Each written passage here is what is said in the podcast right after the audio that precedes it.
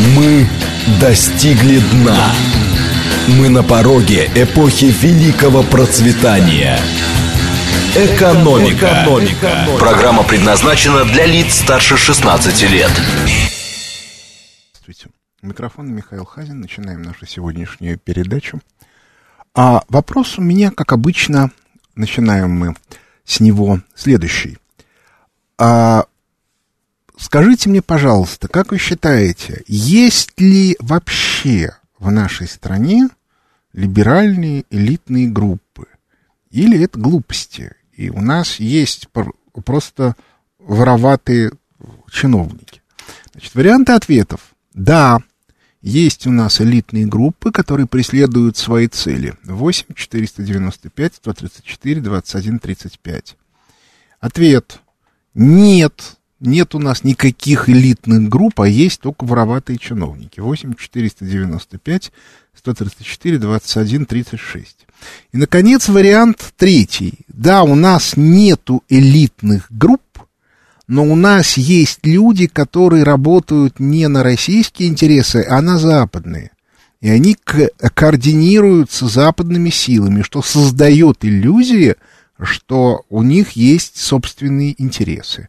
8 495 134 27 37. Значит, еще раз. 134 27 35 есть либеральные элитные группы. 134 21 36 нету никаких групп, а есть только отдельные вороватые чиновники. И, наконец, вариант третий. А элитных групп собственных внутренних нет, но есть люди, которые работают на внешние силы, и это создает иллюзии, что они представляют из, из себя нечто целостное. 134, 21, 37. А, значит, есть несколько тем, которые представляются мне крайне важными. Одну из них я там две недели тому назад обозначил в своем телеграм-канале в виде э, своей колонке. Тема эта посвященная росту цен на продукты. Дело в том, что у меня сложилось четкое впечатление, что рост цен связан не только с об, объективными процессами. Объективные процессы понятны. У нас э, произошла девальвация рубля в прошлом году было 60, ну, я условно, да, там, точные сроки, когда началось, когда относительно закончилось, э, было 60, э, курс рубля к доллару стал 75, то есть на четверть, на 25 процентов девальвировался рубль. Это неминуемо влечет за собой рост цен. Почему этот рост цен не виден в данных Росстата, это понятно, потому что Росстата задача не показывать. Кроме того, есть еще одна э, тонкость, которая связана вот с чем. А, дело в том, что а, а, дело в том, что инфляция и экономический рост, они тесно связаны, потому что номинальный рост по итогам года может быть либо по причине э, реального экономического роста при фиксированных ценах, либо э, связан э, с ростом цен при отсутствии реального экономического роста. То есть, иными словами, если инфляция при одних и тех же номинальных данных, э, можно повысить инфляцию и уменьшить экономический рост, а можно наоборот повысить экономический рост и инфляцию. Так вот, э, в нашей стране э, это большая проблема, потому что с одной стороны очень хочется высокий экономический рост, а с другой стороны нельзя повышать инфляцию. А как это делает Росстат? Он это делает абсолютно замечательно. Дело в том, что показателей инфляции много. И ключевой показатель – это так называемый дефлятор ВВП, то есть это показатель, который описывает экономический, э, рост цен по всей экономике в целом. По итогам 2018 года дефлятор ВВП был 10%, ну там 100, 110,1%, что, что-то вот так. То есть, иными словами, в целом э, рост цен по экономике был около 10%. А вот потребительскую инфляцию занижают. А, поскольку обычно э, дефлятор ВВП находится между промышленной инфляцией и инфляцией потребительской, то это означает, что рост цен в промышленности был уж точно больше 10%. Если предположить, что эти цифры верны. А если реальная инфляция по итогам 2018 года, скажем, была там 8%, ну, то тогда и промышленная должна быть чуть-чуть меньше. Там не 16, а, а 12. И э, смотря на вот эти вот разные цифры, можно смотреть на результаты. Ну вот, например, по итогам 2020 года ковидного у нас дефлятор ВВП 0. А если он 0, то это означает, что у нас была в стране дефляция, по крайней мере, в некоторых крупных секторах экономики. Поскольку э, в э, потребительские цены выросли сильно, ну, как минимум, там, на 12-15 процентов, то это означает, что у нас что, в промышленности бешеный спад цен? Ну, поскольку никто его не видел, то значит врут. Ну, и так далее. Как врут, это отдельная тема. Это надо тщательно изучать, рассматривать, смотреть э, э, первичные цифры и так далее. Очень интересно будет посмотреть, что они выдадут по итогам первого квартала этого года. Ну, потому что рост потребительских цен бешеный.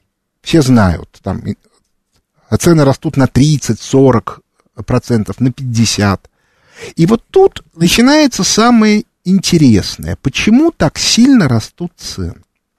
Значит, я останавливаю голосование, и у нас результат получился следующий, что 20% считают, что у нас есть либеральные элиты, в общем, не сильно много.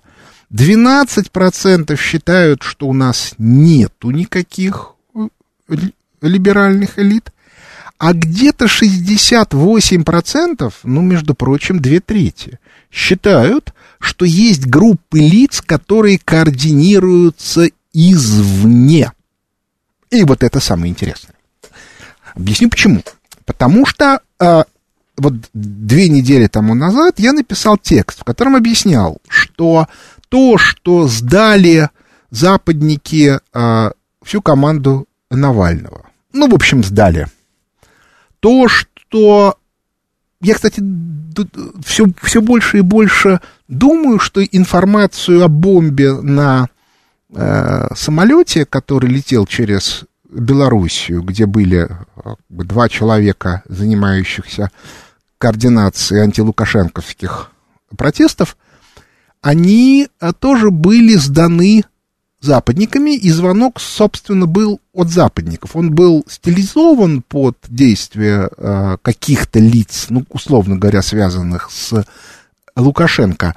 Но на самом деле это был Запад. И вот почему. Дело в том, что там, там есть два момента. Первый, э, начались вопли про то, что Лукашенко посадил этот пассажирский самолет с помощью истребителя, и только потом выяснилось, что истребитель взлетел, когда решение о посадке уже было принято взлетел только, а уж когда он там долетел до этого места, непонятно. И второе, уж больно одномоментно все западные структуры, включая официально, приняли решение. Зная, как это все устроено, я могу сказать, что это означает, что решение было принято до того. То есть к тому моменту, когда пришел, когда был телефонный звонок, что на борту самолета есть бомба, уже было принято решение, что вот сейчас они сейчас придет какая-то информация, по, по которой нужно будет принять решение о, о закрытии э, Белоруссии для полетов и, соответственно, о закрытии, о запрете Белавия летать в западную э, э, Европу. Но это моя гипотеза. Кстати, мне кто-то рассказывал, опять-таки, тут за что купил, за то и продаю, я сам документы не смотрел, а, что есть правило, что если поступает звонок о бомбе на борту самолета, то он должен сесть на территории той страны, в которой он, над которой, в воздушном пространстве которой он находился при получении этого звонка. И тогда понятно, почему самолет повернул в Минск. И почему его не принял Вильнюс, до которого было ближе. Потому что это э, противоречит правилам. Обращаю ваше внимание, с формальной юридической точки зрения ни один пункт никаких правил не был нарушен. Поэтому такая скоординированная антилукашенковская кампания наводит на подозрение, что это не просто так, а это, значит, вот согласованная заранее провокация. Ну, типа той, которую английские спецслужбы устроили в случае дела э, Скрипалей. Значит, вот это вот э, наводит на размышление, что началась новая кампания. Так вот, э, у меня возникло ощущение, что то, что сдают вот эти вот силы, означает только одно, что на Западе осознали, что люди под лозунгами, ну, в нашей стране под лозунгами Навального точно не пойдут, а в Белоруссии выяснилось, что под лозунгами вот этих ребят свалить Лукашенко не получилось, и по второму разу уже не получится, потому что, в общем, до людей довели информацию, ну, собственно, э, то, о чем там, я писал, когда это все только началось, после выборов, что те люди, которые выходят на улицы, им может нравиться, что произошло на выборах, или не нравится, но то, что они хотят, это совсем не то, что они получат. То есть это люди, которые вышли э, там, за падение уровня жизни, за приватизацию своей и уничтожение своей промышленности в пользу Запада, ну и так далее и тому подобное. Собственно, что на Украине э, э, происходит, и что у нас происходило в 90-е начале 2000-х. И частично происходит до сих пор в тех случаях, когда, э, соответственно, процессы, например, рейдерского захвата предприятий контролируются э, олигархами 90-х. Так вот, э, что же придумал Запад?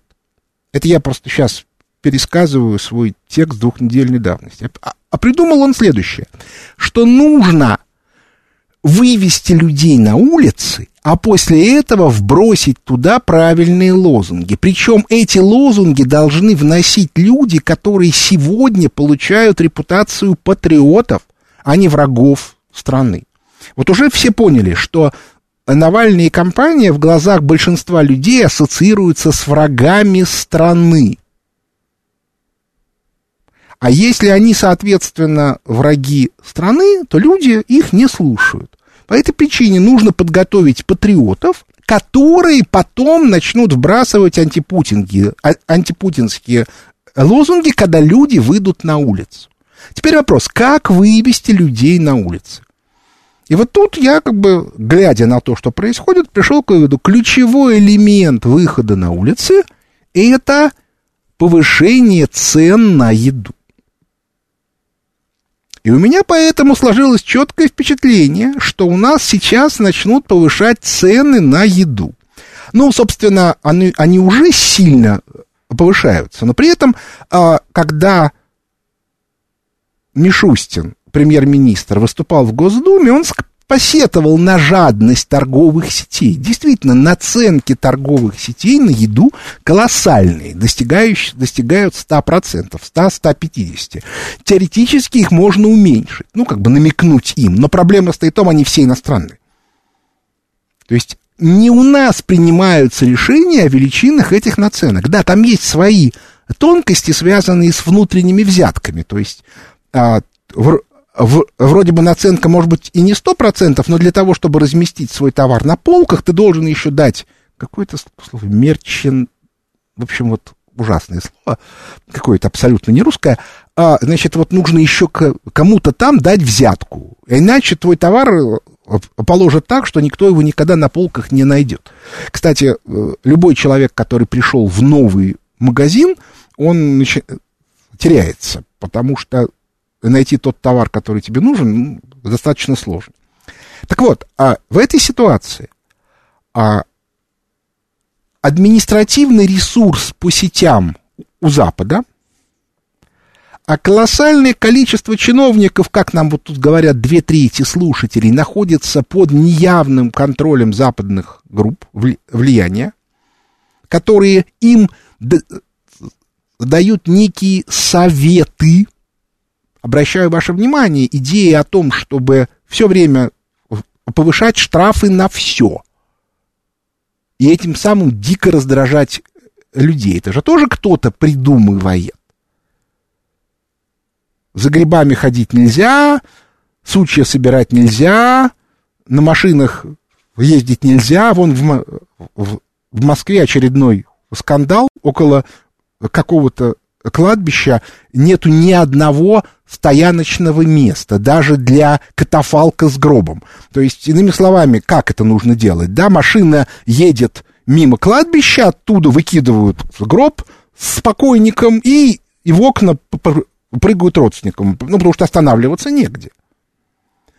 Вот, о чем вообще думали эти чиновники, которые это все делали? Ну, я уже не говорю про знаменитые истории, про отсутствующие места для автомобилей около больниц, около детских больниц и, и так далее и тому подобное. Сколько историй, как, соответственно, приезжает э, мама или папа с ребенком в детский травмопункт, заходят туда, выходят с ребенком, у которого там гипс на руке или на ноге, а машину утащили.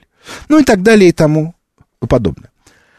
Так вот, э, повышение цен. А повышение цен, это бывают административные, и мы это видим, и раздражение людей, и связанное с девальвацией рубля. Поэтому я, собственно, писал, что ключевая проблема, что, скорее всего, Центробанк и Минфин в ближайшее время начнут очередную девальвацию рубля. Отметим, что последние две недели рубль не девальвируется. И тут, конечно, можно себя как бы стукнуть пяткой в грудь и сказать, вот типа это я написал, они испугались.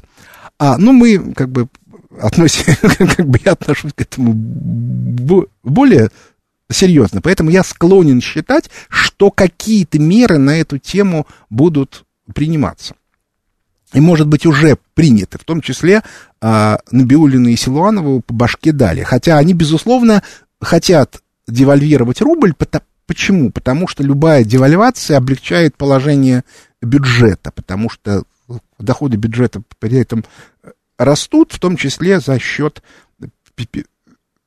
пересчета экспортной выручки. Так вот, а, в этой ситуации а, шутки о том, что враг не дремлет, они перестают быть шутками. Потому что, когда вы понимаете логику, в которой действуют наши противники, то в этом случае уже можно де- делать определенные выводы.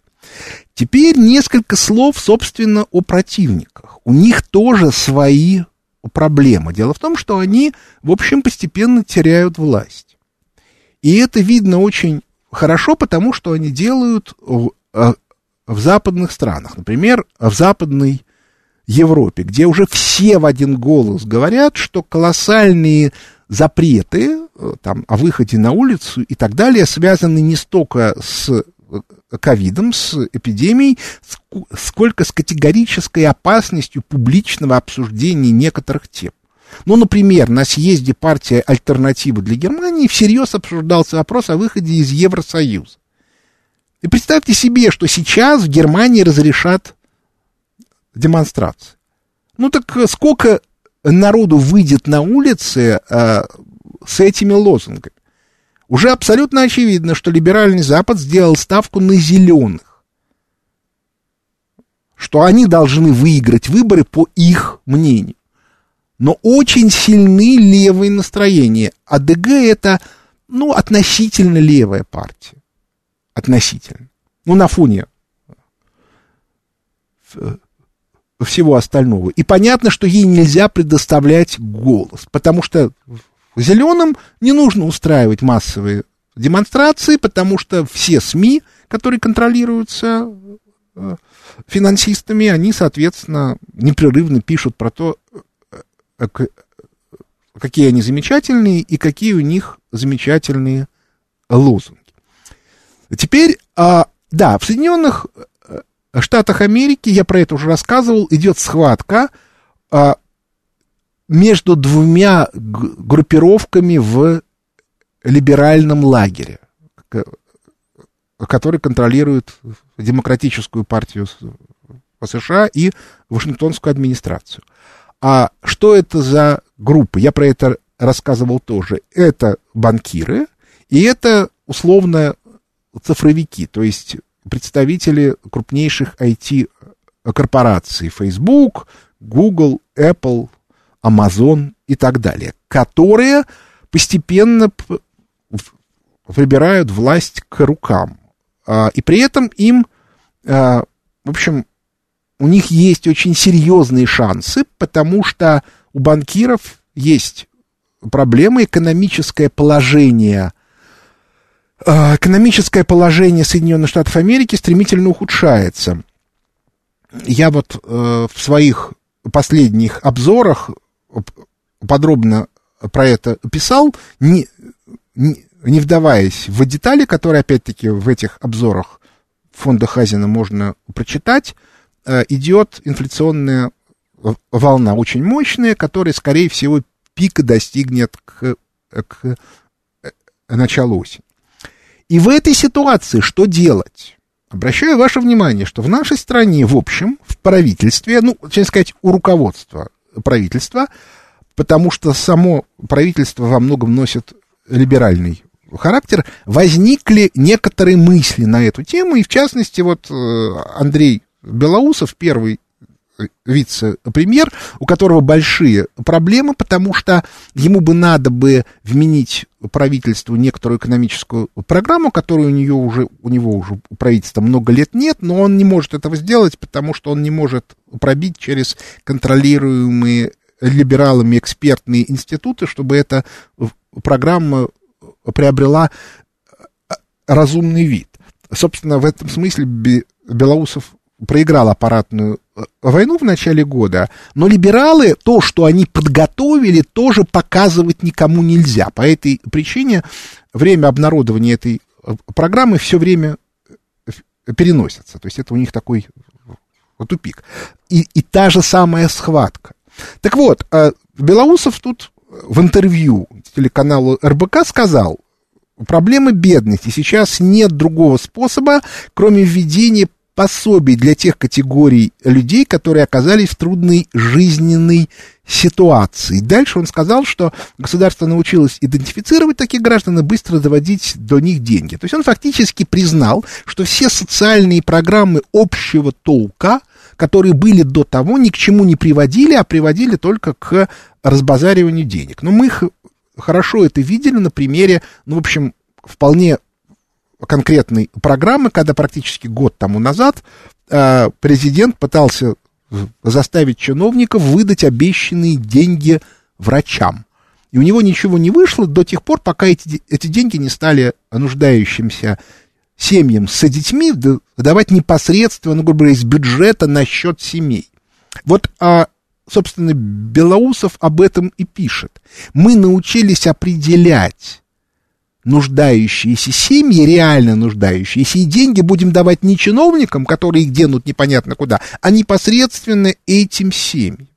Но дальше он сказал, что тут как бы кто-то пишет про то, что а, это вызовет инфляцию, но в условиях а, падения жизненного уровня населения есть угроза скорее а, дефляционных процессов, то есть падение спроса. И по этой причине эти деньги не вызовут негатива с точки зрения денежной политики. А, а рост цен связан не с ростом спроса, а он связан с чисто административными э, вещами. Это инфляция издержек, а не монетарная инфляция. Но, впрочем, либералы не признают инфляции издержек, и в этом смысле логика о том, что тех, кто повышает цены, нужно как бы сажать в тюрьму, кстати, соответствует э, в этом месте логике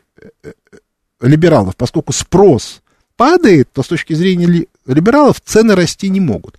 Ну и значит, э, соответственно, рост цен связан с какими-то административными действиями. Неважно, это действия государственные или в корпоративные. Значит, нужно наказывать, соответственно, корпоратов или чиновников. Так что мы сегодня приближаемся к э, ситуации довольно серьезного взрыва, потому что цены растут стремительно. Запад будет прилагать титанические усилия для того, чтобы вывести людей на улицы. Я всем предлагаю крайне внимательно смотреть на тех людей, которые будут сейчас из себя демонстративно строить патриотов, потому что не исключено, что именно их готовят под тех, кто будет разжигать ситуацию осенью. Ну, в общем, как это? Люди, будьте бдительны. Перерыв на новости. Экономика. Экономика. Возвращаемся в студию. Микрофон Михаил Хазин. Продолжаем а, нашу передачу. Я начинаю отвечать на вопросы слушателей. Здравствуйте, слушаю вас. Здравствуйте, Михаил Вайс. Очень приятно вас слышать в очередной раз. Но Спасибо. Я колонны хочу сказать. Да. Но, пропитаны не, не только высшая школа экономики, но вы знаете, кто ректор Ранхикс, в том числе в МГУ, и в ГИМО, так называемые участники ток-шоу, которые пудрят мозги нашим студентам, и поэтому у нас по, по, постоянный провал на внешней политике. И последнее хочу сказать вот по этому поводу. Это удачный проект, в том числе пропитанных федеральных каналов, когда на конкурс Евровидения послали так называемую троянскую лошадь, на самом деле, которая является сторонницей и культиватором всем махровой так называемой прозападной традиционки, начиная от радужных, от радужных трансгендеров, кончая так называемым на полностью во всех ее извращенных проявлениях. И она порочила нашу страну своим реквизитом, в том числе выступлением, что наши женщины якобы не имеют прав в Российской Федерации. Это удачный, э, э, рассчитанный, конечно, на победу, но не состоявшаяся победа, удачный по, по, по, хула, поклеп и чернуха на нашу страну. По поводу вопроса, не кажется ли вам, вот нам заливает уже не первое десятилетие финансовой грамотности, но почему-то всегда твердят о какой-то категории людей, которые попадают в микрофинансовые организации, потребительские кредиты, но многие люди, которые умудрены не только жизненным опытом, но и различным рода рода несколькими образованиями, в том числе и профильными, финансово-экономическими, попадают в такие же засады. Не кажется, что, что это вам не только это стереотип какой-то навязан нам с Запада, но и в том числе и химера, финансовая грамотность? Ну, вы, вы же понимаете, финансовая грамотность это как бы всякие ученые слова, а люди наши очень склонны думать ну, это же будет тогда там через две недели, через два месяца. Сейчас надо вот срочно, сейчас, немедленно. Очень хочу iPhone. Очень, очень. Жить без него не могу. Ну вот, Поэтому, то есть это, это, это еще во многом такая психология человека, вот, который не хочет э, э, думать о завтрашнем дне. А, вот. а что касается вредительства, ну да, ну как бы очевидно абсолютно совершенно, что очень большое количество и чиновников, в том числе высокопоставленных, как раз представляют из себя те самые либеральные элиты. Причем э, это же может быть, вот мы тут говорили о о согласовании. Ну вот представьте себе, да, в чем, какая претензия Белоусова к металлургам? Вот, ребят, вы охренели?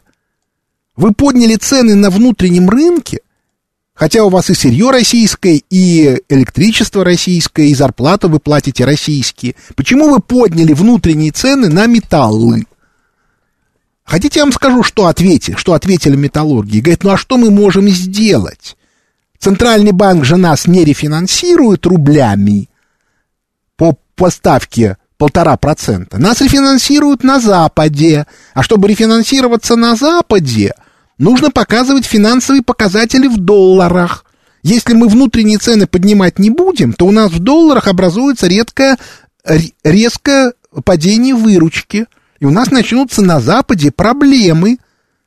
А при этом, соответственно, независимые директора и как бы консультанты тоже западные, они дают советы. Ребята, повышайте цены внутренние, повышайте, повышайте, проглотят. И наши металлургические олигархи, ну, предположим, они наивные, как дети. Они могут и не знать о том, что эти самые консультанты уже давно получили указание делать все для того, чтобы цены в нашей стране росли. О, все. Здравствуйте, слушаю вас. Алло. Здравствуйте. Это говорит Москва? Да, я слушаю вас. Задавайте ваш вопрос. Скажите, как вас зовут, откуда? Меня зовут Александр, я из Саратова. Я хотел задать такой вопрос Михаилу Хазину по поводу... Ну, задавайте. Прогн... А. Я слушаю вас, задавайте вопрос. Да, да. Меня зовут Александр, я из Саратова. Я Хотел понял. задать следующий вопрос. Значит, э, он прогнозирует, что скоро будет обвал рынков на Он на это кто? Западе. Это я, что хотел ли? спросить, может, может ли это каким-то другим механизмом происходить? Ну, например, не в виде обвала, а в виде просто вот постепенного роста инфляции и затем сдувания пузыря с помощью этой инфляции. Он это я. А, ну ладно, хорошо. Видимо, человек первый раз звонит, еще не, еще не очень понял, как, э, э, а как это все устроено. Значит, э, дело в том, что э, существуют некоторые типовые методы. То есть всегда, когда надувался пузырь вот, вот- такого масштаба, он сдувался через обвал. А, может быть и возможно его сдуть, но я таких примеров не знаю. Поэтому я склонен считать, что тут никаких искать новшеств не нужно, а все будет э, э, к- как обычно. Не говоря уже про то, что остановить рост этого пузыря невозможно, потому что деньги будут и дальше печатать. Здравствуйте, слушаю вас. Алло, Алло, Мос- алло. Москва, Галина. Да, слушаю вас. Вы сказали в первой части, что надо присматриваться к людям, которые могут разжигать ситуацию. А у меня вопрос, а что, по-вашему, имеет значение фраза «не разжигать ситуацию»? А, Я-то имел в ви- в виду вот что. Я еще раз говорю, я описывал ту модель, которую построили наши, ну, назовем их таким нейтральным словом, партнеры. Значит, у них логика такая, через рост цен вытащить людей на улицы, и после этого вбрасывать им э, лозунги против власти. При этом, в силу того, что те люди, которые выступали против власти публично, вроде Навального, особой по- поддержкой не пользуются, я склонен считать, что сегодня эти люди будут рядиться под маску патриотов. А вот, соответственно, осенью, если люди выйдут на улицу, они как раз начнут вбрасывать антипутинские э, э, лозунги. Это схема. Дай бог, чтобы наши люди поняли, что выходить на улицы нельзя. Но тут еще надо учесть, что сейчас начнутся опять разные безобразия, связанные с выборами. Причем эти безобразия будут э, по большей части на местном уровне, потому что местные элиты а, очень заинтересованы в том, чтобы в депутаты э, прошли люди, к которым они привыкли, с которыми не нужно договариваться заново, которые, ну, как бы работают понятным образом, и т.д. и т.п. И по этой причине наверняка будут и махинации всякие, еще чего-то. Собственно, если вы читаете всякие там интернет-каналы анонимные, то там это все уже описывается, да и не только в анонимных. И а, сейчас вот прошли праймерис Единой России, уже начинаются оп- определенные скандалы. И по этой причине уровень напряженности будет очень сильно повышаться. Ну, собственно, он всегда повышается к выборам. И с, с учетом роста цен это действительно создает большие проблемы, с которыми нужно что-то делать. Вот, собственно, то, что сказал Белоусов, это как раз то, что теоретически нужно делать. Другое дело, что э, получится, не получится. Одно можно сказать совершенно точно, что противник, ну, в смысле, партнеры, своей активности не прекратят. Здравствуйте, слушаю вас. Алло. Алло, Михаил? Да, А, здравствуйте, это Александр Тольятти. да, слушаю вас. А, вот, да, вот вы сейчас упомянули, что как бы э, Навальный не справился, и, соответственно, те, кто придут вместо него, эти абстрактные кто-то, они будут э, рядиться под патриотов. Да, на первом этапе да. Да-да. А, Я вот хотел бы заметить, что вот я долго за этой тематикой слежу, и, например, после 2014 года часть людей, так сказать, либеральной направленности, они таким волшебным образом переобулись и начали рассказывать это, ну, какие они такие патриоты, такой, ну, с левой тематикой. Да. Вот, например, а, что? Да-да-да, слушаю вас. Да. А, Вот, например, к вам недавно приходил Александр Роджерс, который вот э, продвигает такую идею, как вместо левой. То есть люди, которые, это, как, прикрываясь левой риторикой, в общем-то, делают ту же работу, что Алексей Навальный. А, ну и такой вот интересный момент, что когда Александр Роджерс, которого пригласили на Аврору, он там выступил, его ролик почему-то это для общего доступа закрыли. Мгм. Так это интересно. Даже если на вот вашем ресурсе, который вы позиционируете как независимый, эту, эту- тему вместо левых прикрывает, то, собственно, и как Вопрос людям-то какой? раз- раз- разъяснять. Значит, э, ну, во-первых, я не занимаюсь э, редакционной политикой на Авроре, поэтому я тут про каждый конкретный ролик ничего сказать не могу. Тот ролик, о котором вы, вы, вы говорите, я его не только не видел, но и про него не, не, не слышал. А как они размещают? Бывают ситуации, когда ролики размещаются, ну, грубо говоря, когда много роликов, то не- некоторые откладываются и потом и- и- и размещают их э, потом и так далее и тому подобное. Дальше размещают ролики на Ютубе, на Ютуб-канале Авроры, и только потом они появляются на сайте. Ну и так далее и тому подобное. Поэтому я не буду сейчас вот в это влезать, поскольку, еще раз повторю, я не занимаюсь редакционной политикой, в нее не вмешиваюсь, и никогда не вмешивался, кстати. Э, Вот. Э, Теперь, что касается пе- переходов патриоты. Да, действительно, они есть, и они переходят, и, и нужно быть очень осторожным, но при этом нужно понимать, что когда человек все время произносит патриотические речи, то понять, делает ли он их как бы искренне или это такая вот маска, э, это достаточно сложная вещь. А, Я понимаю, что люди, э, в общем,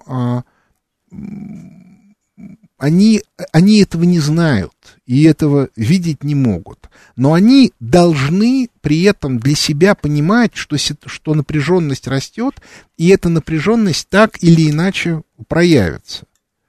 Вот, вот мне тут пишут, да, это, кстати, вот, вот типичный пример провокации. А так послушаешь вас и подумаешь, что и вы в каком-то смысле разжигаете. Вот интересно, что я разжигаю? То есть это в чистом виде провокация, да, чтобы можно было потом написать д- донос в прокуратуру или в ФСБ. А на самом деле нельзя людям не объяснять, что происходит, потому что в этом случае они точно могут быть жертвами мани- манипуляций. Это реальная проблема. И беда состоит в том, что каналов, которые объясняют реально, что происходит, крайне мало. Потому что это сложно, нужны люди высокой квалификации, и при этом еще очень желательно, чтобы это объяснение было, ну, не слишком демонстративным. Иначе немедленно люди начинают подозревать, что это как бы еще, еще одна форма манипуляции. Вот это вот штука, с которой действительно как бы нужно много и напряженно работать. Не, а не только с чистой экономикой. Да, Потому что потом, когда начнутся какие-то э, проблемы, дай бог, чтобы они не начинались, конечно, наказывать нужно тоже. Но, как показывает опыт, все-таки желательно 80% тех людей, которые нервничают, они как бы готовы принять адекватное объяснение реальности. Только оно должно быть адекватным. Здравствуйте, слушаю вас. Добрый день, Леонид Москва. А, Очень давно хотел с вами задать вопрос. У меня вопрос общего характера, если позволите. Да. Вот смотрите, я примерно, ну, я занимаюсь бизнесом, я примерно понимаю, почему высшие эшелоны власти не очень интересуются жизнью малого и среднего бизнеса. Ну, масштаб не тот, деньги не те, понятно. Ну да. Но чиновники средней руки, ведь они же должны понимать, что без нас им придется туго. И как в смысле налогов, и всех прочих смыслов. Ну, вы понимаете, о чем я говорю, да? Почему же э, такая, Да, ну, мягко говоря, странная фискальная Объясню. политика? Объясню. Значит, дело в том, что э, либеральная логика, которую внедряли с 90-х годов и которая на самом деле победила, состоит в том, что надо ликвидировать в правительстве стратегические институты, которые занимаются думой о будущем. Вот в мое время Министерство экономики реально занималось, ну да, это было тяжело, потому что его как раз ликвидировали и, в общем, ликвидировали. В результате из Министерства экономики убрали отраслевые департаменты, чем лишили, так сказать, глаз и ушей. И фактически а, ликвидировали с, саму идею подготовки программ развития. Я помню, какая была схватка, когда была коммунистическая дума с Маслюковым, которая пыталась бюджет развития сделать, то есть чтобы мы все-таки пытались как-то целенаправленно развиваться, и как против этого агрессивно восставала либеральная команда. В конце концов, они своего добились. Сегодня нету в правительстве институтов, которые бы занимались стратегическим развитием. Министерство экономики – это департамент Минфина. А вот в Минфине чиновники думают исключительно о доходах бюджета. Эта психиатрия Минфина была всегда – ну, я просто рассказываю историю, когда принимался налоговый кодекс, к нам в Министерство экономики пришли две дамы, начальница департамента Минфина и, и начальница отдела, которые нам объясняли, как они в, в, в, в налоговом кодексе прописали налоги на банки и страховые компании, в котором они ввели для них оборотный налог. То есть, иными словами, с любого рубля, который поступает на банковский счет, они собирались брать какой-то процент. Я совершенно обалдел и говорю, тетеньки, вы в своем уме? Это же не их деньги, это чужие деньги. Как может банк отдавать в налог деньги, которые принадлежат клиентам? Они говорят, ну у них же много денег, а почему нет? Вот вся проблема состоит в том, что нам нужно отказаться от этой вот минфиновской логики. Потому что они не понимают, что такое экономический рост и что такое экономика. И никогда не понимали. Но это надо радикально изменить всю э, модель построения э, управления, всю модель правительства. Это сложно. Здравствуйте, слушаю вас. Здравствуйте, Михаил Леонидович. Ольга Петерс из Германии. Спасибо большое за вашу информацию, прежде всего. Спасибо. Давно хотела задать несколько вопросов, если можно. Давайте. Спасибо большое. Первый вопрос. Эм, когда выйдет ваша книга э, «Лестница в небо» в новом издательстве? Ой, э, издательство в, в новом издании. Э, я думаю, да. что все-таки мы ее к, к осени напишем. Работаем. Спасибо. Спасибо большое, жду с нетерпением. Второй вопрос у меня по поводу коронабесия в Европе, естественно, поскольку это непосредственно волнует. Эм, понятно, что идет э, эм, ограбление среднего класса, эм, мелких производителей, э, э, также торговли и гостиничного бизнеса. Меня очень интересует, каким образом это будет обставлено, это преподнесено это ограбление и каким образом фармамафия здесь связана, возможно, с концернами информационными, о которых вы говорите. Самой ну, это, это одна э, элитная группа, и, собственно, фармамафия ей предоставили возможность, она е, ею пользуется. А что касается, как объяснить людям, ну как, будет объяснено, что это объективные проблемы, что это страшные эпидемии, и что вообще сейчас главная проблема это климат, и давайте мы затянем пояса, да, вы перестали быть средним классом, но это вот несчастный случай, и если вы сейчас начнете много работать, то лет через 10-12 вы вернетесь обратно в средний класс. Это, конечно, будет вранье, но через 10-12 лет люди уже напряженной работы, когда надо бороться за еду. Люди про это уже благополучно забудут. То есть, ну, это, это их план. Другое дело, что средний класс, который лишится своего статуса, он, конечно, может все э, разнести, в том числе те элитные группы, которые сейчас управляют Западной Европой. В Соединенных Штатах Америки мы видим, что уже эти группы оформились в виде тех людей, которые стоят за Трампом. И в этом смысле у, у банкиров и у цифровиков будут очень большие проблемы. Другое дело, что кто победит, пока непонятно. И еще какой вопрос? Понятно, спасибо большое. Это как раз правильная тема к третьему вопросу, поскольку по моему второму образованию в Германии я эколог. Я занимаюсь экологическим менеджментом. А по своему первому образованию российскому я эм, историк-международник.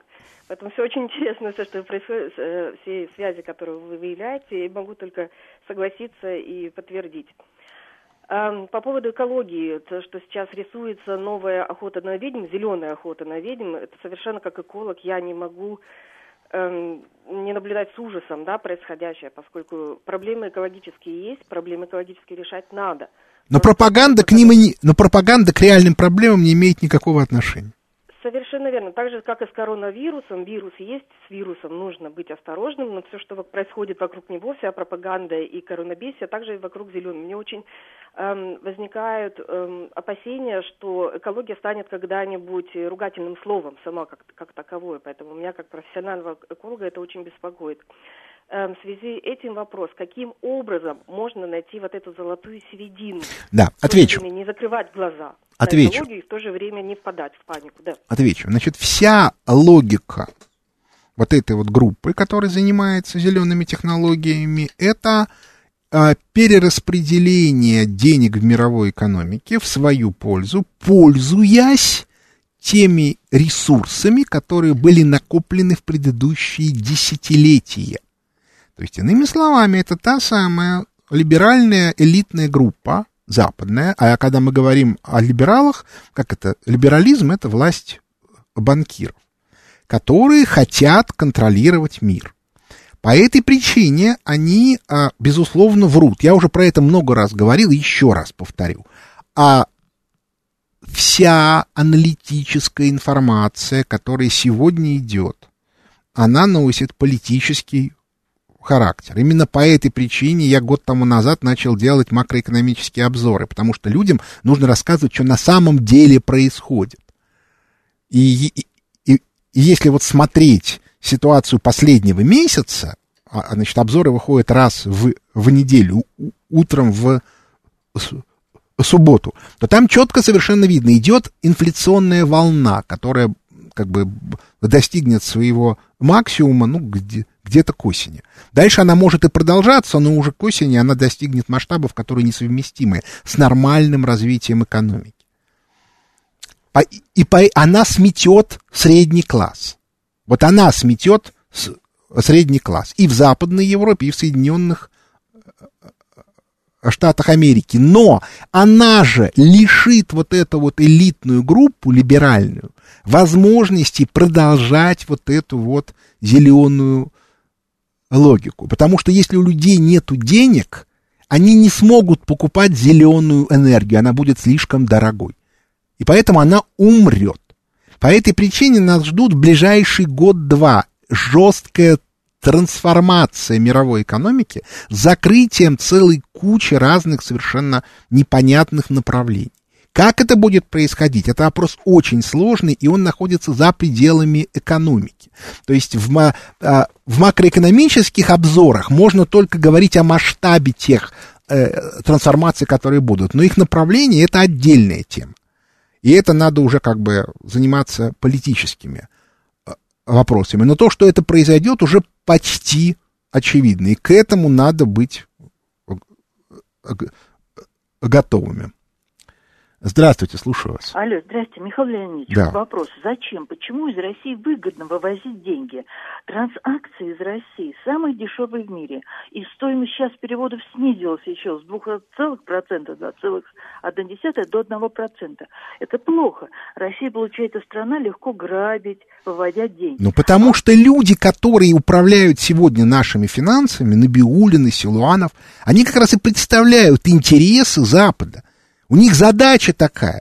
У них две задачи. Первая – не допустить, чтобы у нас были рублевые инвестиции внутри страны. Не допустить, чтобы были источники инвестирования внутри страны. Это задача. Они ее решают. А вторая задача – не допустить ограничений по выводу капитала. Именно по этой причине вывод капитала непрерывно растет. Еще раз повторяю, это их задача, они ее решают. Они ее решают крайне эффективно. Ну, правда, я не знаю, кто им придумывает, как ее решать. Может быть, они просто получают указания написать то-то, сделать то-то.